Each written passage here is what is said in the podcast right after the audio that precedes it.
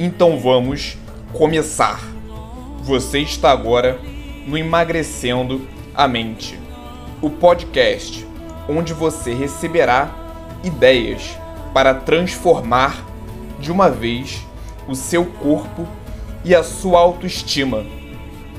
Vamos para o nosso conteúdo. E lembre-se, os seus hábitos atuais não dizem quem você é. Você pode transformá-los e ser o que quiser.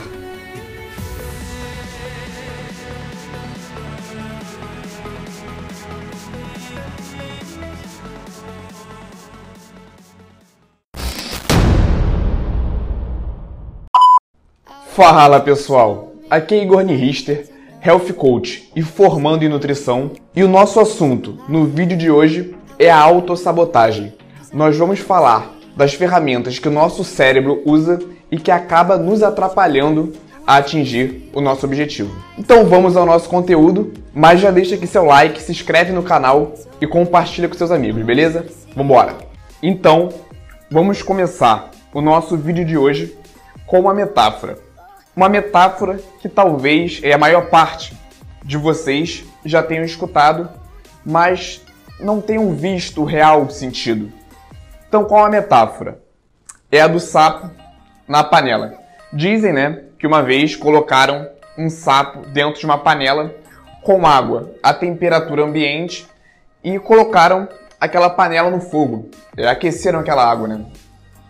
E conforme é, aquela água ia esquentando, o sapo ele ia se adaptando àquelas novas temperaturas. E isso o consumia muito. Aquele sapo ele ia ficando cada vez mais cansado por se adaptar. E em determinado momento, aquela água chegou até a temperatura de ebulição, né? aquela água ferveu. E naquele momento, o sapo ele já estava tão cansado que ele não tinha mais forças para pular fora daquela panela. Ele já estava tão cansado que ele não, não conseguia mais. O sapo acabou morrendo, mas na verdade não foi a água que matou o sapo, porque ele tinha as condições de sair dali anteriormente. O que o matou, na verdade, foi a sua incapacidade de sair dali anteriormente, foi a sua incapacidade de sair da sua zona de conforto e pular fora daquela água. E por que essa metáfora é importante para que possamos entender o nosso conteúdo de hoje? É porque hoje nós vamos falar das ferramentas que o nosso cérebro usa que acaba é, promovendo uma autossabotagem. Então, ele usa ferramentas que acabam nos mantendo na nossa zona de conforto e isso nos mata, nos impede de atingir o nosso real objetivo. E por que ele usa essas ferramentas? Qual, são, qual o sentido, qual o objetivo dele ao usar essas ferramentas? Na verdade, o nosso cérebro, desde os primórdios da época das cavernas, ele foi configurado para sempre ter dois objetivos principais: poupar energia e ingerir energia. E por que, Igor, ele tem esse objetivo? Porque naquela época não existia iFood. Ele não, ele não sabia quando teria a disponibilidade de uma refeição. Então ele precisava poupar e quando houvesse a oportunidade de uma refeição, ele precisava ingerir o maior número de calorias possível, o maior valor energético de uma vez. Então, desde essa época, ele traz essa configuração. E é isso que é por isso que é tão difícil para nós é, fazermos atividade física ou comer é, alimentos menos calóricos, né? Ele sempre vai preferir o brigadeiro, que é cheio de caloria. Ele sempre vai preferir aquela pizza que é cheia de gordura. E gordura é rico em calorias, né? E esses objetivos estão muito é, ligados ao nosso sistema límbico. Igor, o que é o nosso sistema límbico? É o lado do nosso cérebro selvagem, é o nosso lado animal responsável por nossos instintos, por nossas emoções. Esse lado é muito comum nos animais, por isso que eu chamei aqui de selvagem, né? Porque você nunca vai ver um leão, por exemplo, é, após caçar, se alimentar, ele, ele sair para correr. Você nunca vai ver isso, por exemplo. Ele vai dormir. Você nunca vai ver um leão comendo a parte mais magra, a carne mais magra da sua presa para poupar, para diminuir a ingestão de calorias. Então, é o nosso lado instintivo, responsável pelas nossas emoções. Então, depois do almoço, quando você sente aquele sono, é isso aqui que está funcionando no seu cérebro. E por outro lado, nós temos o nosso córtex frontal. É claro que é muito mais complexo que isso. Eu estou trazendo dessa forma para ficar algo mais didático, né? E o nosso córtex é responsável por nosso lado racional, responsável por nossa linguagem, por exemplo, responsável por nosso planejamento, imaginação. Então, quando a gente planeja algo, quando a gente abre mão de um prazer momentâneo visando um prazer futuro, a gente está pensando com o nosso córtex frontal. Então, quando você está lá, saindo de casa para fazer uma atividade física, para gastar energia, é isso aqui que está funcionando. Quando você está estudando para tal concurso, abrindo mão de estar na praia, você está abrindo mão de um prazer momentâneo por um prazer futuro.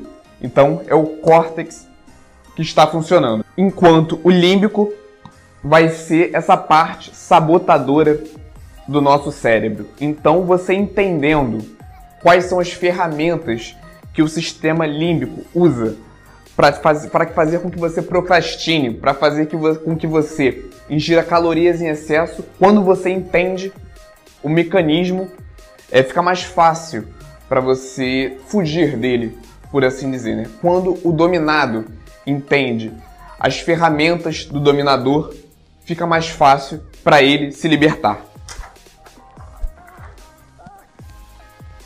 Mas o real problema é quando eles resolvem trabalhar juntos. Ah, Igor, então eu entendi. Eu tenho ali a parte do córtex frontal, onde é responsável pelo meu lado humano, pelo planejamento, pela racionalidade, e eu tenho o meu sistema límbico, que é responsável pelo meu lado instintivo, pelas minhas emoções. Mas é, e agora? Como que eu posso fazer? O grande problema é quando eles resolvem trabalhar juntos. Como assim, Igor, trabalhar juntos? O que muitas vezes acontece é que nós tomamos uma decisão baseado no sistema límbico, só que nós achamos que aqui foi baseado no nosso córtex. Nós achamos que é racional quando na verdade não é. Fica, fica aí, fica calma que eu vou explicar. Vamos aqui usar um exemplo. Digamos que você saia do trabalho mais cedo, como você está acostumado a sair à noite e naquele dia, por algum motivo, você saiu no início da tarde e você sabe que para atingir o seu objetivo, você quer emagrecer, por exemplo, você tem que correr, você gosta de correr e você quer, você tem que correr para atingir o seu objetivo de perder calorias. Naquele momento, você pode correr logo no início da tarde, você não tem nenhuma programação, então você já poderia dar aquela corrida. E nesse momento que o seu sistema límbico percebe que ele vai ter que gastar energia, que é o contrário do que ele prioriza, ele entra em ação. Nesse momento, o sistema límbico entra em ação. Então, ele fala o seguinte: eu não quero gastar energia agora. E nesse momento, o córtex ele justifica ele arruma algum motivo para justificar aquela procrastinação. Então ele pensa algo do tipo: ah, eu vou em casa resolver algum problema, vou mandar um e-mail, vou fazer aquilo e mais tarde eu dou uma corrida. Então ele adia, ele coloca aquele plano para mais tarde. Então sempre quando ocorre esse planejamento do córtex para o mais tarde, quando ele adia alguma coisa, é o sistema límbico, na verdade, que está por trás daquilo. Por quê? E por que isso acontece? Quando você é, adia alguma coisa, quando você fala que você vai fazer aquela atividade física mais tarde, quando você fala que você vai correr o dobro amanhã, por exemplo, é, você está pensando só com o seu córtex. Então grava isso, pessoal quando você faz um planejamento futuro, quando você fala que você vai correr mais tarde, quando você fala que você vai fazer o dobro de atividade física amanhã, nesse momento só o lado racional está pensando. No futuro, você não tem sistema límbico. No futuro, você não tem emoções, você não tem instinto. Então, é muito fácil você fazer um planejamento, por exemplo, no domingo para a semana toda. Porque quando você planeja que você vai correr todo dia 10 quilômetros, naquele momento não tem a ação do sistema límbico. Naquele momento é só o córtex, é só o nosso lado racional falando. Então, sempre quando fazemos planos, é, é o nosso lado racional, é o nosso córtex, córtex que está dizendo. E qual o problema é, quando isso acontece? Tanto aqui no nosso exemplo, como no nosso dia a dia, quando adiamos, quando fazemos planos futuros.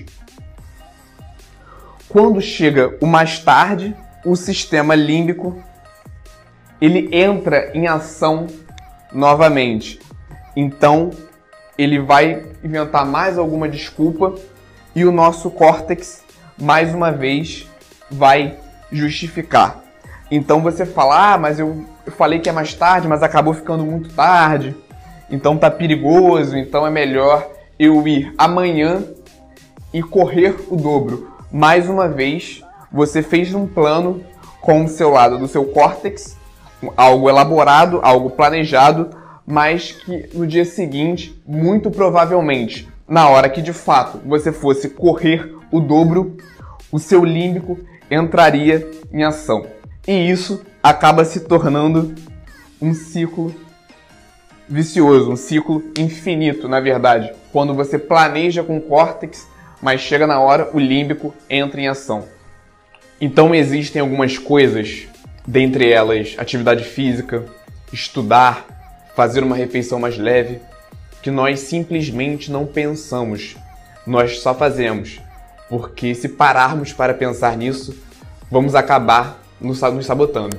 Então existem coisas que simplesmente faça, não pense. Ah, Igor, eu entendi, então fiz um planejamento baseado no que você me ensinou sobre o córtex, sobre o sistema límbico, mas mesmo assim acabei falhando e ontem comi duas caixas de bis, por exemplo. Sim. Você achou que você nunca mais fosse errar na sua vida? Você achou que você nunca mais fosse comer um biscoito? Você achou que você nunca mais fosse faltar à academia? Então, às vezes, mesmo você sabendo o que, o que, te, o que te impede de atingir o seu objetivo, como funciona, qual o mecanismo, você acaba cedendo. E isso é completamente normal, não tem problema nenhum nisso.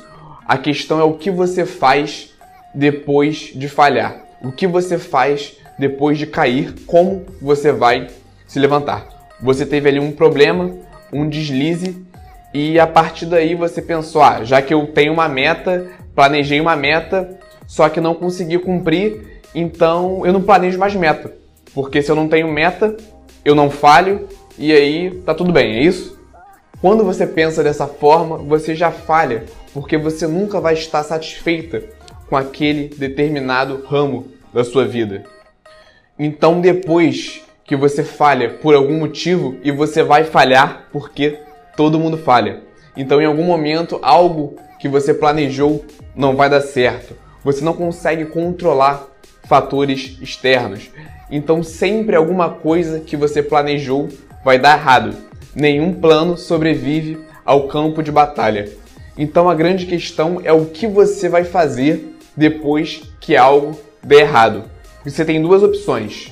A primeira é essa, de chutar o balde, de não colocar mais metas para si própria, porque você dessa forma não corre mais o risco de falhar só que não funciona, porque daqui a 5, daqui a 10, daqui a 15 anos você vai continuar frustrada, porque você não trabalhou, você não melhorou, você não se aperfeiçoou no dia a dia. E a outra opção é começar novamente no dia seguinte e colher a partir dali os frutos proporcionais àquele dia. Você perder um dia mas você ainda tem uma outra semana, você ainda tem um outro mês para conquistar.